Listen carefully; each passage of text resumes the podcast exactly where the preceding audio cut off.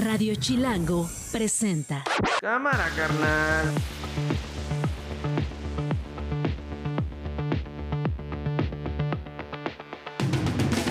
Miércoles 17 de enero, una de la tarde. Soy Nacho Lozano y esto no es un noticiero. Así suena el mediodía. Qué barbaridad, qué escándalo. Sí, solo le faltó decir este. Lástima que no se murió nadie. Es vergonzoso. Yo la invito a que tengamos un debate frente a frente, hablar sin careta, que ella me diga lo que me tiene que decir y sí es importante que los mexicanos vean a dos mujeres hablar sobre el tema de la seguridad, sobre el tema de la salud y sobre el tema de la corrupción. Pues primero que no por mucho madrugar amanece más temprano y que no por mucho provocar se crecen las encuestas. Precisamente hoy estamos acudiendo ante el INE para exigir que haya un debate por semana, que sean muchos más los debates de ideas, propuestas y causas que tengamos quienes aspiramos a dirigir este país. Señor Mencho, un poco más de cinco años hemos padecido un sinfín de atropellos en, nuestra, en nuestras comunidades ruralitarias, en la zona norte, por cobro de piso, extorsión, asesinatos injustificados, desaparecidos, todo lo contrario de los principios de la CJNG que usted comanda. ¿Tú eres el que los presionas o quién? el problema. ¡Quítese el, quítese el paliacate! ¡No se escondan! ¿Para qué me grabas? ¿Para qué me grabas? ¿Por cobarde? Mira, ¿Eh? comandante, este, los ¡Para silencio los demás! Esto no es un noticiero. Como se pueden dar cuenta, muchas historias que contar por lo pronto. Quienes están dirigiendo al Aeropuerto Internacional de la Ciudad de México, a esta hora, una con dos. Pepe Ríos es reportero de Grupo Imagen. Eh, ¿Qué pasó esta mañana con las pantallas de información de vuelos, Pepe? ¿Y cuál es la situación ahora? Bienvenido. ¿Qué tal, Nacho? Auditorio aquí de, en esto no es un noticiero. Pues eh, una situación muy complicada, Nacho Auditorio, sucedió desde esta mañana en el Aeropuerto Internacional de la Ciudad de México y es que está existiendo una falla en las pantallas de las salas L, M y K de la Terminal 2, las cuales, pues bueno, suministran los datos de los vuelos que se están realizando en la terminal aérea y las cuales hasta ahora, Nacho Auditorio, todavía no se han resuelto. De acuerdo con la comunicación del Aeropuerto Internacional de la Ciudad de México, informan que cuentan con una falla de fibra óptica en la transmisión de las pantallas, por lo que pues bueno, los usuarios se encuentran un tanto confundidos y están buscando alternativas para saber cuál es el rastreo de sus vuelos. Así que la recomendación hasta Oye, este pero, momento pero es- ya habían, ya habían dicho a las diez y media que ya se había restablecido, ¿no? Es correcto, sin embargo, pues los mismos usuarios informaron que esto no era cierto, que sí transmitían en las pantallas que habían comerciales, que algunas cosas, sin embargo, el problema sigue. Hace 20 minutos el Aeropuerto Internacional de la Ciudad de México notificó que aún siguen de manera intermitente estas señales, por lo que pues ellos sugieren estar al pendiente con las aerolíneas para evitar retrasos y problemas con sus vuelos. Bueno, pues ahí está eh, la información. Sí, la, digamos, el contacto directo con las aerolíneas será lo mejor en estos momentos. Increíble. Que las pantallas que es tan, eh, son tan necesarias, es algo tan básico al momento de viajar en avión. Eh, cualquier transporte público, ¿no? Para saber de eh, qué sala sales, ¿no? En qué sala está tu avión esperándote, si hay un retraso, si hay algún tipo de cambio, eh, si hay información importante que compartir, no estén funcionando en el Aeropuerto Internacional de la Ciudad de México como deban funcionar. Ya lo decía Pepe, se ha restablecido por algún momento, sin embargo, se han reportado intermitencias. ¿Algo más? Eh, no, pues vamos a estar al pendiente y en cuanto el Aeropuerto Internacional de la Ciudad de México nos, nos notifique cambio, inmediatamente les informamos. Gracias, Pepe Ríos, con esta información. En eh, Chiapas, lo que se vivió ayer fue un asunto al límite. Palos y piedras, campesinos de comunidades de Chicomucelo repelieron la mañana de ayer a miembros del Ejército Mexicano y a la Guardia Nacional. Fue una confrontación tremenda. Los pobladores rechazaron el ingreso de las Fuerzas Armadas a su territorio, a quienes acusan de ser la avanzada para el ingreso de un grupo del crimen organizado. Un mando militar que encaró a los campesinos les gritó cobardes y amenazó a uno de los líderes. Tengo tu ubicación, cabrón. Fue lo que eh, se escuchó en la grabación.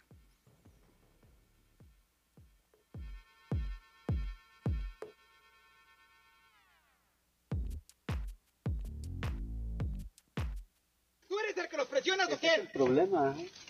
¡Quítese el, quítese el paliacate! ¡No se escondan! ¿Para qué me grabas? ¿Para qué me grabas? ¿Por cobarde? Mira, ¿Eh? comandante, este, los ¡Pon en silencio los demás! Bueno, guarden silencio los demás. Los hechos ocurrieron eh, este martes 16, alrededor de las 11 de la mañana, cuando una partida de militares del 101 Batallón de Infantería de la Secretaría de Defensa Nacional y elementos de la Guardia Nacional ingresaron a la comunidad Nueva América de Chicomucelo ante el rechazo de sus pobladores. Tenemos más de este momento, de este enfrentamiento. Vamos a escuchar más. ¿Tú eres el que los presionas o Ese es el quién? problema. ¡Quítese el, quítese el paliacate! ¡No se escondan! ¿Para qué me grabas?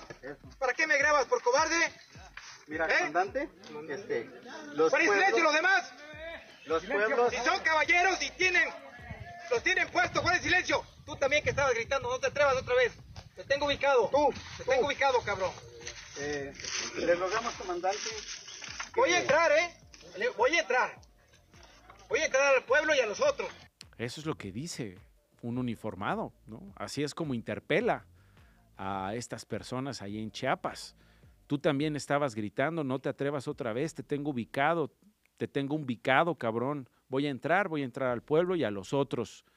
Guarden silencio los demás, si son caballeros y los tienen puestos, guarden silencio. Repito, esto ocurrió ayer, 11 de la mañana, cuando una partida de militares del 101 Batallón de Infantería de la Sedena y elementos de la Guardia Nacional querían entrar a Chicomucelo. Eh, hay videos, hay fotografías enviados desde las comunidades donde se ve a miembros del ejército romper cercas de alambre para poder ingresar a estas comunidades ante el rechazo de la multitud que les impide que avancen hacia sus poblados. No quieren que entren. Su argumento, pues por miedo, por información que eventualmente puedan tener, por lo que sea, dicen, no queremos que entren porque son la avanzada de algún grupo criminal. Eh, las campesinas, había mujeres, había hombres también, estaban armados, decía yo, con palos, piedras y machetes, eh, pues para encarar a los soldados, para encarar a los elementos de la Guardia Nacional. Rechazaron esta presencia. En la trifulca los pobladores además reportaron que varias motocicletas de los campesinos fueron destruidas, dos labriegos fueron presuntamente detenidos por los militares. Eh, parte de los reportes que dan, eh, los militares eh, pues insistían, los pobladores se resistían, el problema son ustedes. En un video donde intercambian palabras los campesinos y un mando militar los amenaza, le están tapando el camino a la autoridad, estoy citando lo que se escucha en este video, es nuestro deber reconocer en todos lados, dar seguridad a la comunidad, a todas, parejo, dice un comandante del grupo militar que no dice su nombre, no lo revela, no lo detalla. No queremos problemas, le responde un campesino. El problema son ustedes, cobardes, porque a dos o tres personas armadas les tienen miedo, dice un uniformado en el video. Para eso se deben de unir. Y hay dos o tres como tú, como tú, cabrón, que tienes el bozal ahí en la cara. ¿Tú eres el que los presionas o qué? Quítese el paliacate, no se esconda. Es lo que dice un mando militar de forma, eh, pues, eh, altisonante, enérgica. Eh, se da cuenta que está siendo videograbado y pregunta, ¿por qué me grabas? ¿Para qué me grabas? ¿Por cobarde? Si son caballeros y los tienen puestos, y ya fue el que les presenté hace unos instantes. Tenemos otro momento. Caballeros y tienen, los tienen puestos, ¡pon en silencio! Tú también que estabas gritando, no te atrevas otra vez. Te tengo ubicado. Tú, te tengo ubicado, cabrón. eh, le rogamos, comandante, que- Voy a entrar, ¿eh? Voy a entrar. Voy a entrar al pueblo y a los otros. Dígame, lo escucho. lo que queremos es que no se genere violencia. Ustedes la están generando. Sí, es que el problema, mira, comandante, que con lo que sucedió en Museo la vez pasada, desalojaron el mercado y toda esa pobre gente. ¿Por qué grabas? ¿Por qué grabas, cobarde? ¿Tienes miedo? ¿Qué te va a hacer la autoridad? Bueno, ¿Qué te va a hacer la autoridad? Vaya pregunta en Chiapas, ¿no? ¿Qué te va a hacer la autoridad? ¿Qué pregunta se hace en Chiapas, en esta comunidad conocida como Nueva América, donde los campesinos, insisto, no quieren, no quieren que sus comunidades en las montañas, en las laderas, eh, tengan presencia del Ejército Mexicano y la Guardia Nacional. Un estado donde eh, a principio de año se vio el desfile de integrantes que se presume son del cártel de Sinaloa, entrando a comunidades entre vítores y aplausos, globos de pobladores eh, que quién sabe cómo llegaron ahí, quién sabe cómo hicieron ahí presencia. no sé cómo es que están allá, ¿no? Si fueron obligados a hacerlo, si fueron amenazados. Un Estado que en los últimos años ha vivido violencia en cada rincón y un Estado con problemáticas muy particulares frente al país. Cristian González es corresponsal de La Silla Rota. Tú eres corresponsal ahí en Chiapas. Cristian, te agradezco mucho que me tomes la comunicación. ¿Cómo amanece esta zona después de este enfrentamiento en Chicomucelo? Hola, buenos días, eh, Nacho, a toda tu audiencia este, pues está una, hay una situación complicada, no solo pues en Chicomucelo, sino en esta región sierra, fronteriza. En la Sierra Madre. Son varios municipios frontera, que están padeciendo la, la, presencia pues, de prácticamente dos cárteles ¿no? que se están disputando en, territorio. Pero Chicomucelo, pues ayer se vivió pues una, una situación complicada entre pobladores de Nueva América y, y el, el ejército, Guardia Nacional, este, hay una serie de confusiones también, porque se habla de que esa gente está con un grupo delictivo, y la gente dice que el ejército es el que le abre paz. Uy, se me Pero bueno, Ah, ahí estás, sigues ahí, Cristian. Eh, decías tú, eh, hay una confusión, ¿no? Por un lado, eh, la resistencia de las comunidades, que algunos le atribuyen a pues presión de los cárteles para evitar que los militares o la Guardia Nacional entre. Por otro lado, comunidades que acusan a la Sedena y a la Guardia Nacional de ser la avanzada de un grupo criminal. Lo cierto, Cristian, es que esto lo llevamos contando por años, ¿no? Sí, sí, esa es la como la letanía, ¿no? De lo que se ha vivido, pues se vivía en otros estados y ahora se vive prácticamente en Chiapas desde hace prácticamente tres años, ¿no?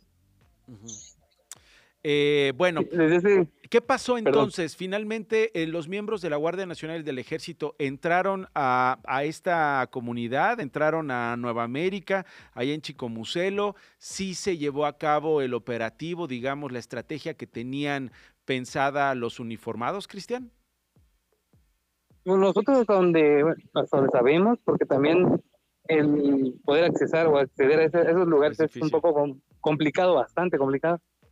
lo que sabemos es que hubo una la contención ahí, eh, algunos este, pobladores con, pues, fueron gaseados y ellos también lanzaron palos, piedras. Entonces, hasta donde sabemos, el ejército ya no avanzó más. Eso es lo que yo sé, lo que muchos sabemos que no hubo un avance mayor, o sea, porque está la tensión todavía, no solo en ese ejido. Ahora, hay otra parte que dice que, que pues, hubo muchos desplazamientos, o sea, mucha gente empezó a salirse de sus comunidades, y no solo de Nueva América, sino de otros, este, de otras comunidades de, de la zona, de otros municipios de la región. Sí. Bueno, eh, ¿tú, tenías memoria, ¿tú tenías memoria de un enfrentamiento eh, así? Me imagino que en varias ocasiones ha ocurrido que pues echan mano de estas frases, ¿no? Pero a mí me llama particularmente la atención después de la historia de Chiapas, después de, lo que se ha vivido entre comunidades, autoridades, ejército al paso de las décadas, sigamos teniendo eh, estas frases, ¿no? No me grabes, guarda silencio, eh, te tengo ubicado, cabrón, voy a entrar, voy a entrar. Eh, ¿Había ocurrido esto, digamos, en el pasado reciente, Cristian?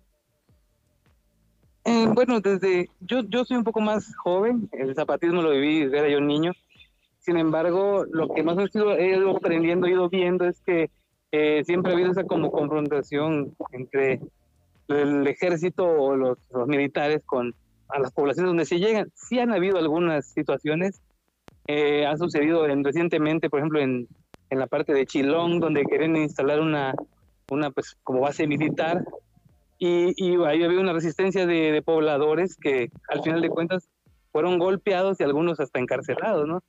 Este, entonces, a lo largo de estos 30 años, vamos a decir, si hablamos de zapatismo hacia acá, sí ha habido como este roce, ¿no? Entre la, sociedad, por eso es el rechazo también de muchas comunidades, sobre todo indígenas, que, pues el rechazo a, las Fuerzas Armadas por, por los abusos que, de este tipo que se han dado. Y Y desde que en Chiapas se recrudece, desde hace tres años, la, la violencia por la presencia de estos dos cárteles, eh, ha sido peor. O sea, y ya la gente, mucha gente tiene la desconfianza del ejército, ¿no? De las Fuerzas Armadas, de la misma Guardia Nacional, porque pues están viendo que se están dando los enfrentamientos y no hay una intervención, pues. Bueno. Y, siempre los que salen castigados son los, los pobladores que piden paz, ¿no? totalmente. Este quienes, es, una quienes quieren irónico. tranquilidad. Exactamente. Eso es lo, lo trágico también, ¿no? Cristian González, corresponsal de la silla rota ahí en Chiapas. Gracias por tomarme la llamada y cuídate mucho, Cristian. Sí, saludos. Buen, buen día. Hasta luego. Una y cuarto. Esto no es un noticiero.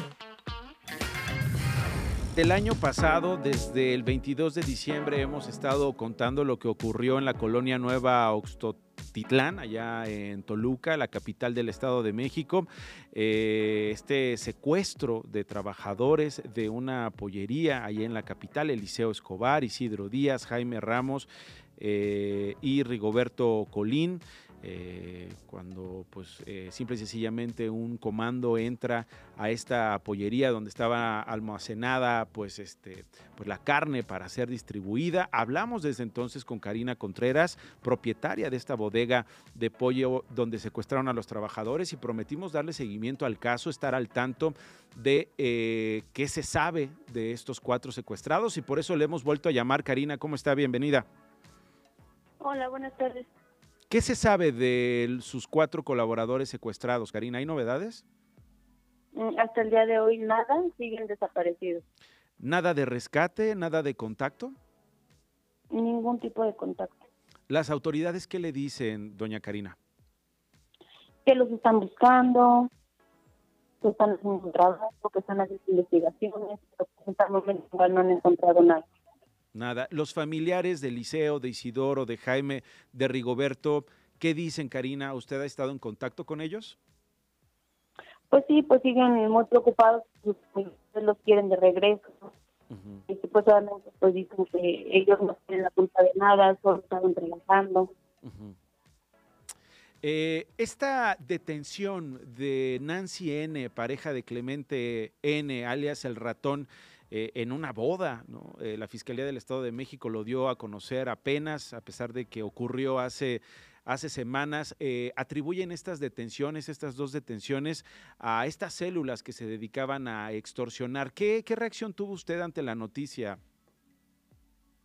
Pues la verdad no, no, no no, no ubico a esas personas, o sea, no sé, no sé, realmente de eso de verdad no, no sé nada. Este, pero pues en, en cuanto a la situación de nosotros, pues no, no ayudó, no no ayudó en nada. O sea, no, no, no, no se identifican eh, como los extorsionadores, digamos, que operaban en la zona donde tiene usted su bodega.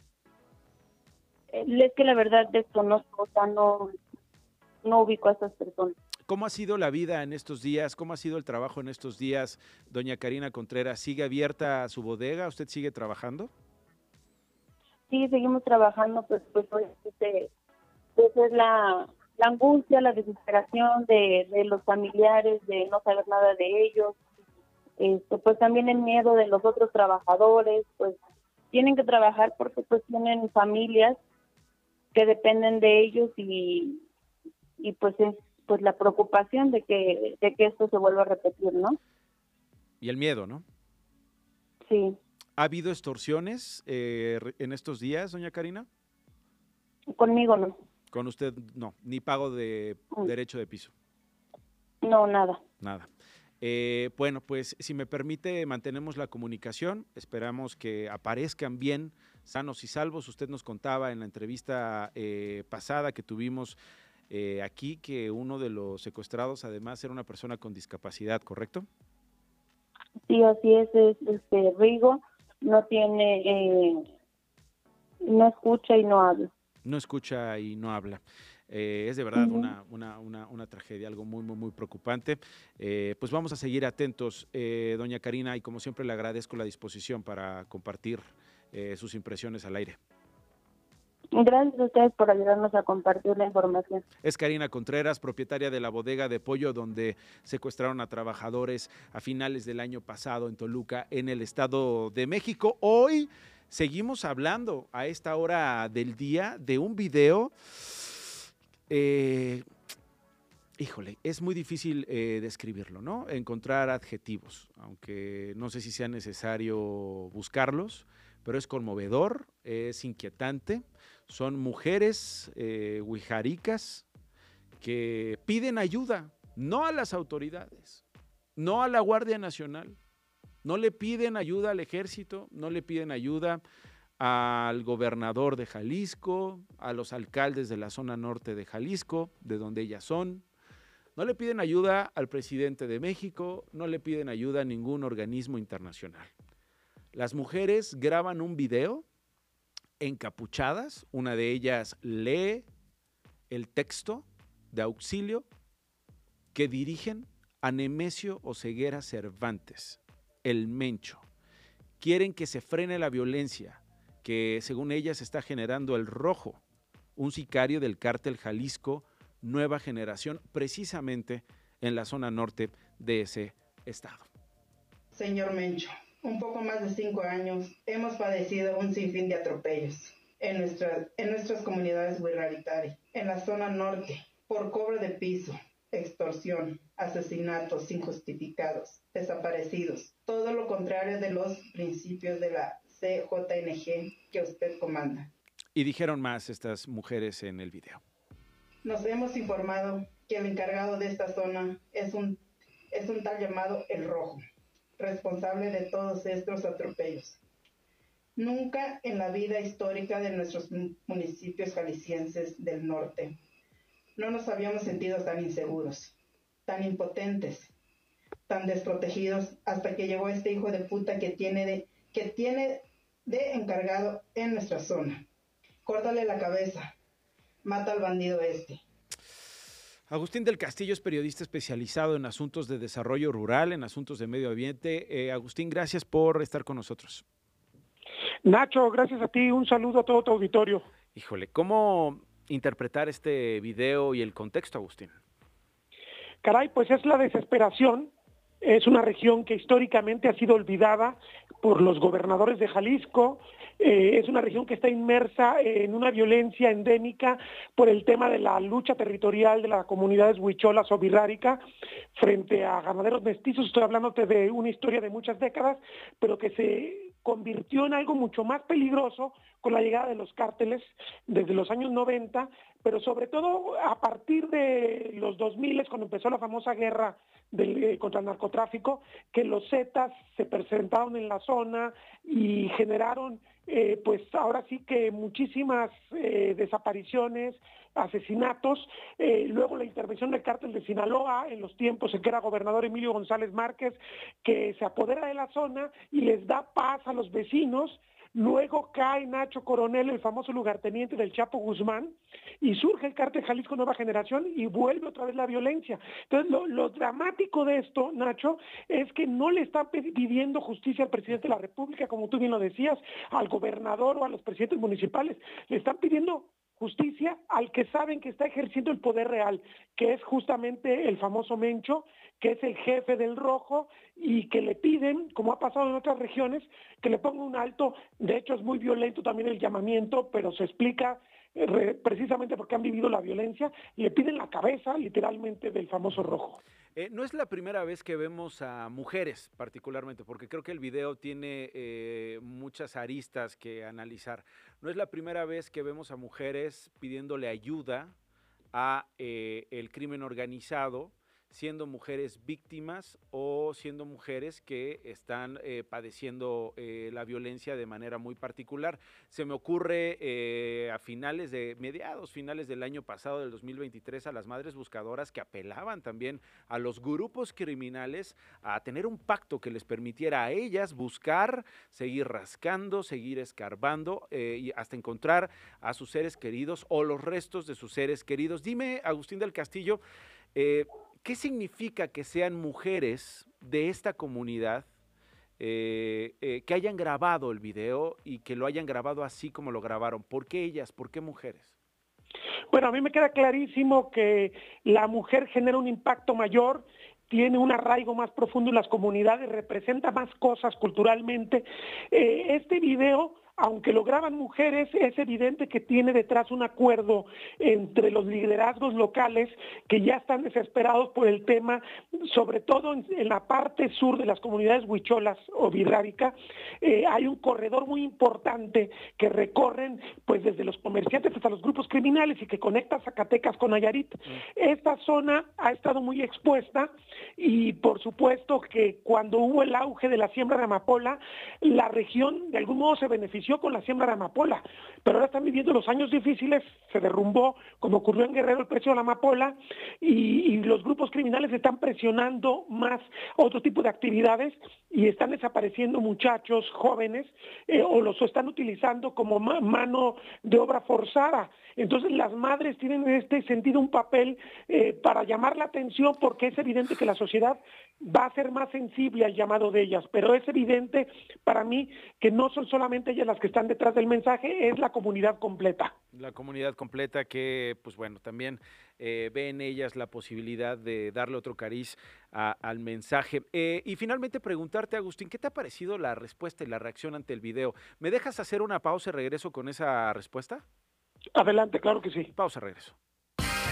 Estás escuchando Esto no es un noticiero con Nacho Lozano. Estás escuchando Esto no es un noticiero con Nacho Lozano. Regresamos.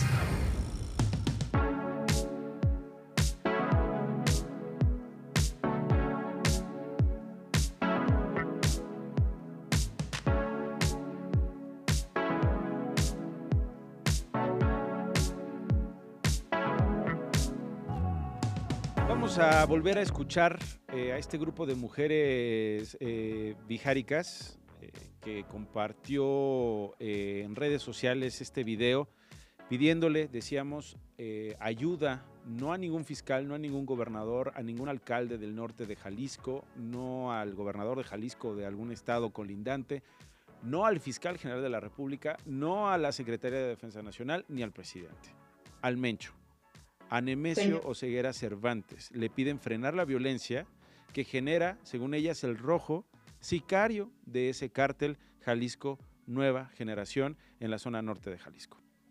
Señor Mencho, un poco más de cinco años hemos padecido un sinfín de atropellos en, nuestra, en nuestras comunidades Wirraritari, en la zona norte, por cobro de piso, extorsión, asesinatos injustificados, desaparecidos, todo lo contrario de los principios de la CJNG que usted comanda.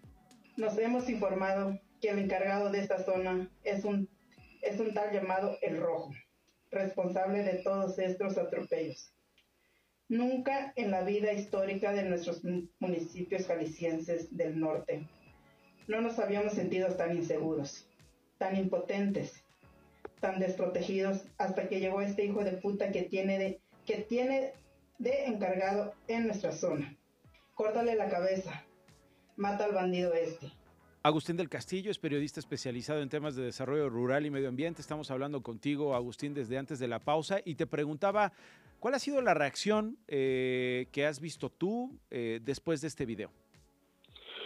Bueno, déjame decirte, por el lado oficial, yo le pedí una postura a la Secretaría de Seguridad de Jalisco, a la Fiscalía del Estado, y bueno, desde hace dos días ellos, mutis, no expresan absolutamente nada, no ha habido una sola declaración de parte de alguna autoridad del gobierno de Jalisco. En el caso del grupo criminal, pues como siempre esto es una guerra de rumores, lo que dice la gente en los pueblos es que se alarmaron porque este video se volvió viral y habrían tenido una reunión en el corazón de la región norte de Jalisco, en un poblado que se llama Temastián. Temastián es famoso porque es un santuario católico muy importante del Señor de los Rayos. Su fiesta fue el 12 de enero pasado. Ahí de algún modo han establecido una base y se reunieron para ver qué procede. No ha pasado nada, yo también he estado en comunicación con algunos líderes huicholes, con algunos líderes birrárica, y me comentan que están a la expectativa que ellos esperan que algo decida la Presidencia de la República, Guardia Nacional, la Fiscalía General de la República o el Gobierno del Estado, pero en ese momento no ha pasado nada. Déjame darte un antecedente importante. Por favor. Ellos en, en 2016 padecieron el asesinato de, de algunos líderes, la comunidad de Tuxpan de Bolaños, y habían planteado la posibilidad de establecer autodefensas. Se, se ha replanteado la posibilidad. No hay nada hecho, pero dicen, si nos están dejando solos, vamos a tener que hacer algo. Entonces, habrá que estar muy alertas.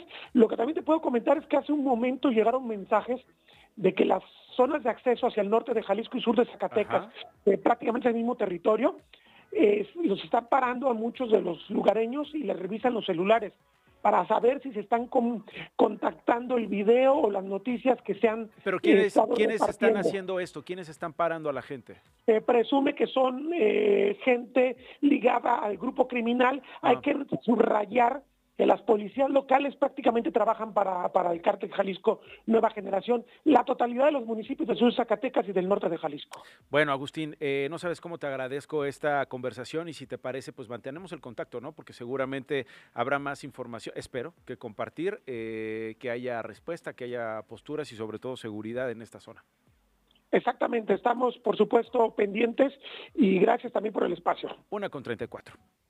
Las noticias de una. Glo Hernández, adelante. Muy buenas tardes, Nacho. Gracias a una llamada anónima se localizó a 7 de las 14 personas reportadas como desaparecidas luego de que los hechos violentos ocurridos el 8 de diciembre en el poblado de Texcapilla, municipio de Texcaltitlán, Estado de México, donde pobladores se enfrentaron a presuntos integrantes de la familia michoacana que pretendían extorsionarlos. La Secretaría de Obras y Servicios de la Ciudad de México inició esta mañana los trabajos para el retiro de la dovela que era utilizada para el tren interurbano El Insurgente y que cayó por el fallo de una grúa.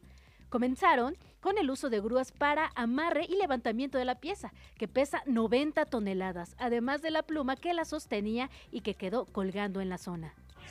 Al respecto, el presidente López Obrador criticó la cobertura de la caída de ayer de esta dovela del tren interurbano y afirmó que se trata de una guerra sucia intensificada por las elecciones presidenciales. Escuchemos. Qué barbaridad, qué escándalo. Sí, solo le faltó decir este, lástima que no se murió nadie. Es vergonzoso. En otros temas, la Fiscalía de Coahuila y la Coordinación Nacional de Protección Civil informaron que fueron localizados los restos de un cuarto minero que quedó atrapado desde agosto de 2022 en la mina de carbón El Pinabete en el municipio de Sabinas. Las autoridades iniciaron el proceso de identificación para proporcionar certeza a las familias afectadas. Luego de que Xochitl Gálvez retara a Claudia Sheinbaum a debatir frente a frente esta semana sobre seguridad, salud y corrupción, la precandidata presidencial morenista le respondió lo siguiente. Escuchemos. Pues primero que no por mucho madrugar amanece más temprano y, y que no por mucho provocar se crecen las encuestas. Jorge Álvarez Maínez, precandidato de Movimiento Ciudadano, hizo lo propio y lanzó esta propuesta. Precisamente hoy estamos acudiendo ante el INE para exigir que haya un debate por semana, que sean muchos más los debates de ideas, propuestas y causas que tengamos quienes aspiramos a dirigir este país. Esto no es un noticiero. Hola Glo, ¿cómo están? ¿Cómo están todos? Muy bien, gracias Diego. Qué bueno, qué bueno. Estoy ahora de, de bateador El relevo. emergente. Exacto, de, Muy de bien. relevo. Entré, entré de cambio. Nacho tuvo un pequeño compromiso. Ya vamos a terminar entonces el programa. Gracias por quedarse aquí con nosotros. Gracias, Glo. Muy buenas tardes. Gracias, Diego. También ya ahorita por aquí está Joana Pirot con nosotros. En un ratito vamos a platicar contigo, Glo. Excelente. Eh, Muy exact- bien. exactamente, exactamente. Falta poquito para poner ritmo al, al programa. Y bueno, ¿en qué va el rescate de la jirafa Benito? En, semanas eh, previas habíamos platicado con ustedes de Benito, es esta jirafa que llegó al Parque Central de Ciudad Juárez el 3 de mayo del 2023, hace poco más de un año. Más bien, no tiene ni siquiera un año que llegó allá a la ciudad fronteriza. Pasó muy poco tiempo para que la comunidad del lugar, activistas, pidieran su traslado, porque las condiciones eh, del tiempo y las condiciones en las que estaba o está Benito, pues no son las adecuadas, más ahora en este tiempo de frío, en esta época invernal. Entonces, principalmente el movimiento Salvemos a Benito, evidentemente ya trae el nombre de la jirafa, pues estuvo peleando, estuvo luchando, hizo mucho ruido y muchos involucrados pidieron que se hiciera su traslado. Finalmente, apenas antier, el 15 de enero, el gobernador de Puebla, Sergio Salomón, confirmó a través de sus redes sociales que African Safari en Puebla justamente recibirá a Benito, pero estos procesos han sido un poco tediosos o se han alargado más de lo que se tenía esperado. ¿Cómo estás, Frank Carlos Camacho? Él es director general de African Safari. Eh, ¿Cómo va el proceso? ¿Cómo está Benito? ¿Cómo están ustedes ya listos para recibirla, no? Hola Diego, gusto, gusto en saludarte a ti y a tu auditorio y compartir esta increíble noticia que Benito ya se viene para Puebla. Qué buena, Estamos ansiosos para que ya qué buena noticia. Ya están listos, pero se tardó más de lo que esperábamos, ¿no? Tardó un montón. Eh, hubo todo un tema de cuestiones legales, eh, de algunos amparos, de algunas cuestiones entre el gobierno de Chihuahua y Profepa. Nosotros nos hemos mantenido al margen de toda cuestión legal, simplemente manifestando nuestro interés en salvar al animal, en darle la atención que necesita y, y las mejores condiciones. Y pues ya, es una realidad, se viene Benito a Puebla, estamos ya tengo un equipo de personas profesionales de Africam, expertos en manejo de fauna silvestre, expertos en, en el manejo y el traslado de jirafas, ya en Chihuahua atendiendo en este momento a Benito, ahí muy pendientes de él para hacer el condicionamiento, entrenarlo de manera positiva, entre al contenedor para que ya sea transportado a Puebla lo más pronto posible. ¿Cómo funciona o quién está a cargo directamente del traslado? ¿La Profepa, las autoridades eh, de, de, de Chihuahua o ustedes eh, necesariamente o nada más exclusivamente ustedes de African Safari? Nada más nosotros, eh, nosotros absorbemos con todos los todos los gastos del traslado, del equipo, de los viáticos eh, y obviamente la manutención de la jirafa acá en Africam Safari una vez que llegue. Hemos hecho esto por 50 años, rescatando cientos de miles de animales de fauna silvestre, tanto de circos que venían o de la Profepa que nos los entregan en comodato o incluso de manos de particulares. Eh, Africam no es un zoológico, es un parque de conservación y la ventaja es que Benito viene no nada más a estar en muy buenas condiciones, muy bien cuidado en un ambiente favorable, sino a ser parte de un programa de conservación que es increíblemente relevante. El gobernador eh, de Puebla, Sergio Salomón, había dicho que él, bueno, no él, sino la, la autoridad estatal iba a correr justamente con estos gastos. ¿No va a ser así entonces? Eh, eh, amablemente se ofreció el gobierno de Puebla después de que fuimos autorizados para recibir la, la jirafa. Eh, no es necesario, agradecemos muchísimo al gobernador de Puebla, al estado de Puebla y a toda la gente que ha estado promoviendo que, que Benito salga de ahí. Eh, especialmente a la organización Salvemos a Benito que ha estado empujando porque esté en mejores condiciones. Entonces, afortunadamente no es necesario eh, hacer uso de otros recursos. Tenemos el fondo para, para hacerle frente y Benito estará en buenas manos muy, muy breve. ¿Y entonces qué falta? ¿Es cuestión de horas, de días? Cuestión de días. Eh, la idea es que Benito entre de forma voluntaria al contenedor, que no sea forzado, porque queremos que, que sienta que ese contenedor es un santuario, un lugar seguro, donde es un refugio, donde hay comida, agua y cobijo, para que en el traslado esté muy cómodo en este contenedor. Y es un traslado largo, eh, evidentemente, ¿no? ¿Cómo hacen el, el- el traslado? ¿Es, es vía terrestre? El vía terrestre eh, va en una caja especial, en un, en un camión de cama baja. Eh, calculamos que van a ser unas 50 horas de, de viaje, eh, monitoreado en todo momento, en todo momento por el equipo profesional que lo va que lo va cuidando, que lo va atendiendo, que le va dando de comer, agua, cobija, este, caricias, todo lo que necesite durante el trayecto. Claro, entonces ya hay gente de ustedes allá y evidentemente gente de ustedes esperándola ahí en Puebla. Así es, de forma simultánea, en lo que eh, se siguen haciendo las cuestiones legales, ya está autorizado el traslado y ya empezamos a, eh, con toda la operación. Gente allá, gente acá, gente en la ruta, todo en cuestión de días eso se resolverá y Benito ya estará acá en Puebla. ¿Y Benito llega y se incorpora con otras eh, jirafas o hay un tiempo de adaptación o cómo es ese, ese primer encuentro, digamos? El equipo que está, el equipo de personas que está en Chihuahua está terminando de hacer la evaluación de salud física y mental de Benito eh, para asegurar que esté bien durante el traslado. Pero una vez que llega a Africam, tenemos que generarle otras, otros estudios, tenemos que realizar muestras de sangre, varias, varias colectas de, de varios tejidos que no podemos hacer en Chihuahua porque no tienen las instalaciones. Ya estando acá, le daremos la atención veterinaria que requiera para que esté en perfectas condiciones y lo podamos integrar a la familia. Estará en cuarentena de forma, eh, estará en contacto de forma visual, auditiva y olfativa con el resto de las jirafas, pero no es contacto directo hasta que hayan pasado unos días y el equipo de veterinaria nos, nos asegure que está en perfectas condiciones de salud. ¿Y cómo, qué, qué experiencias han tenido ustedes en el pasado con otras especies o incluso con, con jirafas, si es que se ha dado el caso, de estas nuevas, de estas presentaciones, digamos? A ver, muchachos, ya les trajimos un nuevo amigo. ¿Cómo se dan estos encuentros? Mira, es bien interesante, hasta romántico te diría. Ok. Eh, las jirafas, siendo animales sumamente gregarios, sociables, buscan estar en grupo.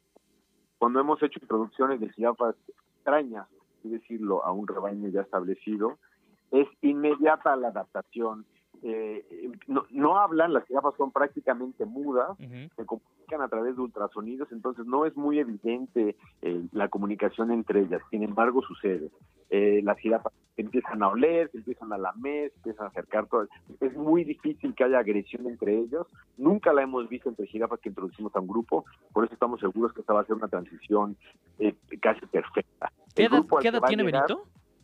Eh, Benito tiene cuatro años y tres, cuatro años. En realidad no tenemos todos los datos eh, porque pues, no hay no hay documentos de esta de esta jirafa, pero entendemos que tiene entre tres y cuatro años y mide cuatro metros de altura. Ok, pues ojalá que entonces pronto estemos yendo a visitar a Benito. ¿Será que es su, el animal más mediático de los últimos años que han recibido? Yo creo que es de los más mediáticos. Hemos hecho el rescate de otro pseudo santuario donde se albergaban felinos, Felinos, en muy malas en el Estado de México, también fue muy sonado. Claro, sí. Y, y otro rescate enorme que hicimos de los elefantes que estaban por ser sacrificados en Namibia y que pudimos rescatar y que ahora conforman el grupo reproductivo más grande del mundo fuera de África, que es un éxito de la conservación también. Pues enhorabuena, Fran, Fran Carlos Camacho, director general de African Safari. Muchas felicidades y pronto ojalá que nos estén dando la, la noticia de que Benito ya está allá con ustedes. Muchas gracias. Vengan a visitar a Benito porque gracias a las visitas de ustedes a Africam Safari en Puebla es que podemos rescatar animales silvestres y apoyarlos a esas mismas poblaciones en su estado natural en los países de donde son originarios. Seguro, además que es un lugar bellísimo y una vez más felicidades por su, por su chamba. Gracias, una 44, vamos con más. El álbum con Joana Pirot.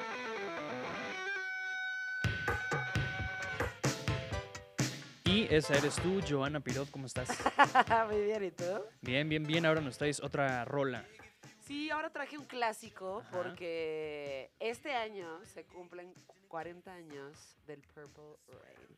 Entonces, pues me pareció este relevante traer la colación, ¿no? Porque de repente que justificar que traes clásicos y demás, pero esto es muy relevante ahorita porque, digo, además de que es un álbum increíble, ¿eh? no sé si te, te, te gusta Prince. No me encanta. ¿No te encanta? No me encanta, no, no. Se me hace que es de los mejores artistas de su época, la verdad. Pero este, bueno, ahí te va.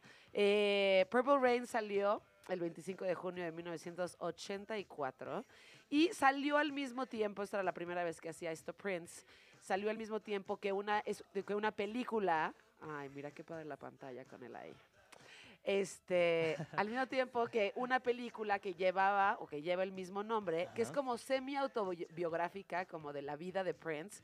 Eh, entonces él obviamente hizo el soundtrack y el score de esta película, ¿no? En donde sale él y es como muy, muy, muy ochentera, que pues ya sabes que en los ochentas todo era posible, ¿no? Entonces, este, obviamente el álbum que iba en la película es lo- la superó a la película por mucho. Si ves la película, pues la neta es un poco X, ¿no? Pero el soundtrack y la música es espectacular y empieza con una con un statement a manera como de órgano de iglesia y así como diciendo, este, ya saben, que tenemos que sobrevivir a la vida, este, con Let's Go Crazy y de repente Let's Go Crazy es como una canción que es una avalancha de confeti, como de celebración de la vida, ¿no? Y es un álbum hecho a manera de un álbum, en donde te está contando una historia. Entonces, primero empieza con una celebración y luego empieza un poquito la introspección y demás. Que creo que es e- esa canción que estamos escuchando. Estaba Eh, leyendo, bueno, estaba leyendo la letra y se me hizo Ajá. muy introspectiva, Sí. muy de autorreflexión. Claro. Que es When, when Doves, eh, When Doves Cry, sí, es cuando las palomas lloran. De hecho, así le pusieron en español, es como, no So- tienen que no, ser tan literales. no- no suena- no suena cool en español. Exacto, pero en realidad en esta canción está eh, hablando sobre, sobre la relación con sus padres, ¿no? Y como que de repente, sí que te des cuenta y todos decimos que estamos bien, ¿no? Pero pues vas cargando traumas de las cosas que fuiste recogiendo de tus padres, ¿no? Este, y termina con la, la, la canción que es homónima al disco y a la película llamada Purple Rain, Prince tenía, este, digo, además de que era súper, súper talentoso, tenía la capacidad de ser muy profundo en sus líricas, pero al mismo tiempo hacer canciones que te pudieran hacer bailar y que te pudieran hacer moverte, lo cual es rarísimo, ¿no? Eh, yo creo que de los retos más importantes de cualquier músico es este poner música que te ponga a bailar. O sea, uno dice que cree que es fácil, pero la neta no es fácil hacer música que te quiera hacer levantarte de tu asiento y tal cual, o sea, bailar. Y que si quieres es- es sentarte a escucharla, igual dices, ah, caray, También, está muy chingón, ¿no? Exacto, entonces él era talentosísimo, pero además de todo esto, este, este año, conmemorando los 40 años de este álbum y la película, pero sobre todo del álbum, va a salir el musical en Broadway. Entonces los mismos guionistas de la película están adaptando el guion Wow. para un musical que va a estrenarse este año en Nueva York. Oye, pero a ver, tú nos acabas de decir que la peli está medio chafa. A ver qué hacen con el... con Lo que el- pasa es que este va a ser un musical, tal Ok, cual. La ajá. peli no es totalmente un musical.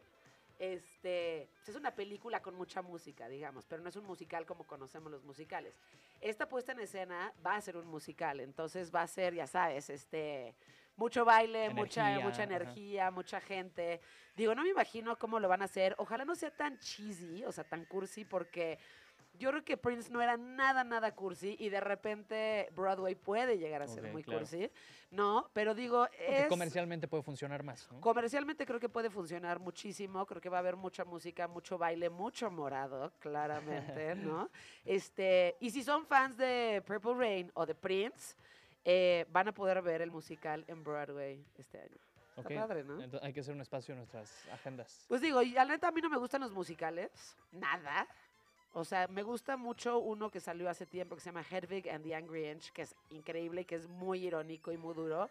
Y también el de Dancer in the Dark de Bjork, que también el, el, el soundtrack es maravilloso.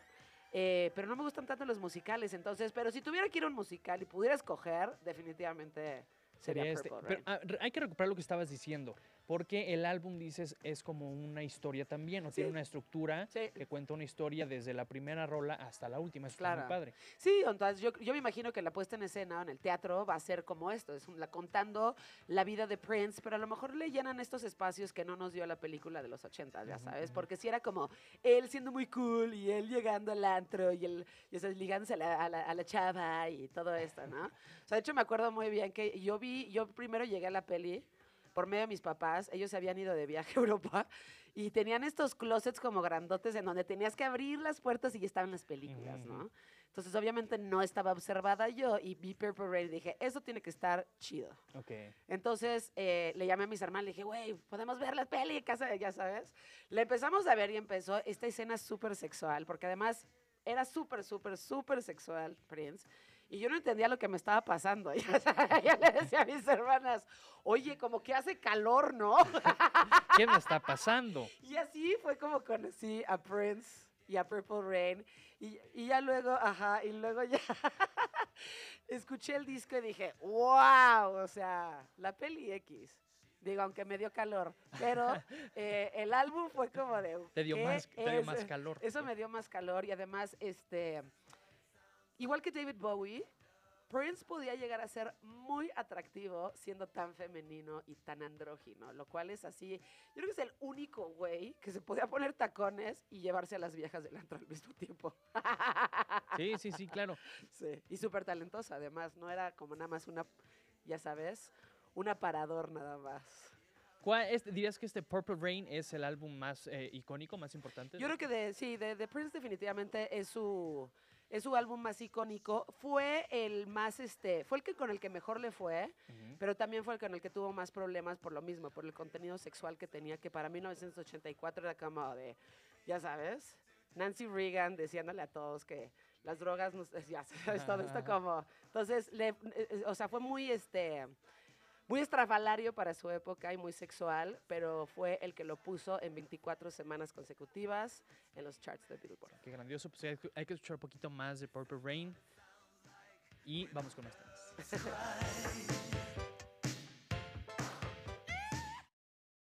los platos, para lavar la ropa, para lavar el baño, eh, para diferentes actividades del hogar, prácticamente para cualquier actividad excepto para beberse. Para beberse, claro.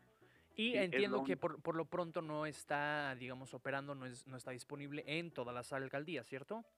Eh, es correcto, el año pasado estuvo disponible en la alcaldía Tláhuac, en Iztapalapa y en Milpalta, y este año, en 2024, se va a expandir a tres nuevas alcaldías, que son Iztacalco, eh, Tlalpan eh, y Venustiano Carranza, entonces serán en total eh, seis alcaldías, son 440 colonias, no todas las colonias de estas alcaldías participan, se puede eh, consultar en la Gaceta, en la página de chilango.com cuáles son las alcaldías. Y algo muy, perdón, las colonias, y algo muy importante es que la instalación es totalmente gratuita.